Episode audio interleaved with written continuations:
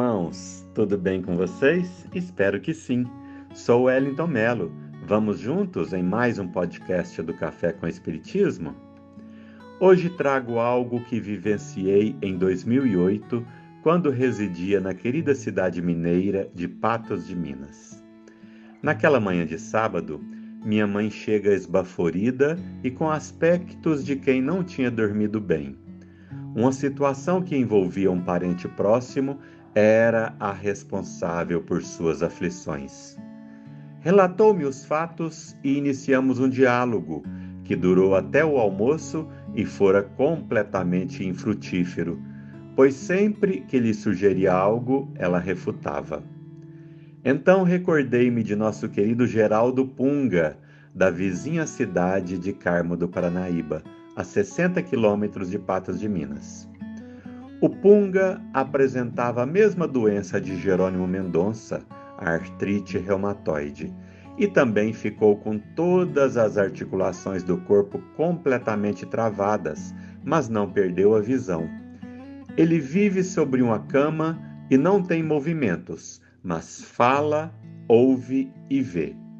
Ainda assim, é muito ativo e ocupou o cargo administrativo numa clínica de apoio a dependentes químicos, o que lhe conferiu vasta experiência. Como o assunto que maltratava minha querida mãe era exatamente este, lhe propus que fôssemos conversar com o Punga e ela aceitou. Liguei e ajustei a visita para as 14 horas daquele mesmo dia. Durante a viagem, ainda arrisquei abordar o assunto mas novamente ela rejeitou minhas sugestões. Então prossegui em silêncio. Lá chegando, fomos muito bem recebidos, como de costume, por nosso amigo deitado.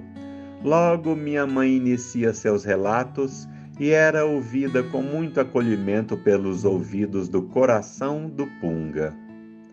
Após cerca de dez minutos de exposição, minha mãe se silencia e o Geraldo então lhe fala por no máximo cinco minutos. Ah, como Emmanuel está correto! Os espíritos mais elevados têm grande capacidade de síntese.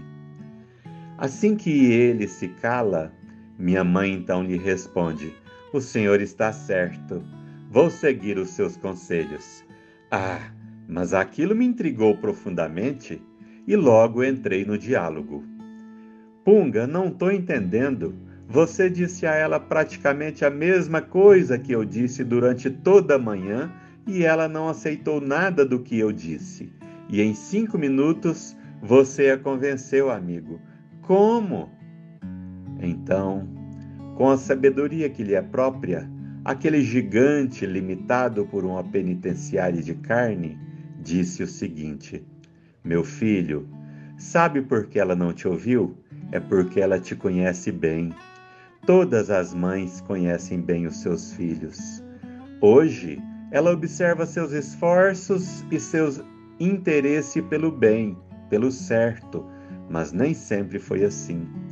Ela te conhece de outros tempos, onde você mentia e enganava para atender aos caprichos e vontades próprias sem se preocupar com as dores que causava nos outros. Hoje, tem uma fala mansa e se utiliza de palavras bonitas, mas ela te conhece de outros carnavais, meu filho. Então, com um riso tímido, fiquei e continuo pensando nas verdades que ouvi naquele momento. Nossos pais, nossos filhos, nossos cônjuges nos conhecem como espíritos que somos. Provavelmente tivemos convivência estreita em eras onde nos comprazíamos no mal e de alguma forma esses registros de memória permanecem neles e em nós, logrando memórias novas, novas atitudes de nossa parte. Observemos as anotações de Emmanuel por Chico Xavier no livro Mãos Marcadas, capítulo 21, intitulado Consanguinidade. Recebes no lar a herança do passado com a qual reestruturas o próprio destino na direção do futuro. É aí, no cadinho fervente das reações espirituais intensivas, que se nos exercita o coração para servir a família maior a estender-se na humanidade. Recorda que, entre as quatro paredes da organização doméstica, recolhes os desafetos mais profundos para transformá-los em sagrados depósitos afetivos sob o selo do esquecimento com que a lei do Senhor socorre a vida física.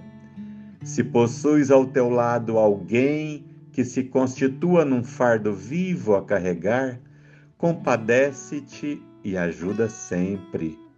Se foste defrontado contrariamente aos teus sonhos por familiares que não se harmonizam com o teu modo de ser, lembra-te de que o credor antigo comparece em tua casa reclamando-te pagamento.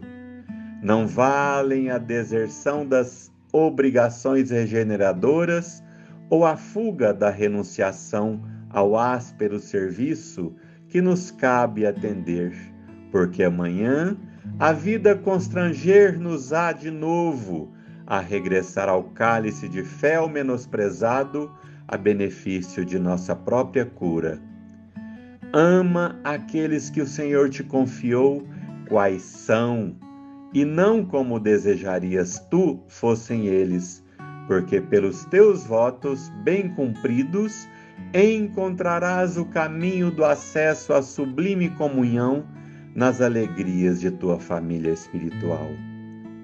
Irmãos, prossigamos aceitando, amparando, perdoando e amando os nossos na certeza que cada um deles traz consigo o remédio de que necessitamos para melhorar. Muita paz.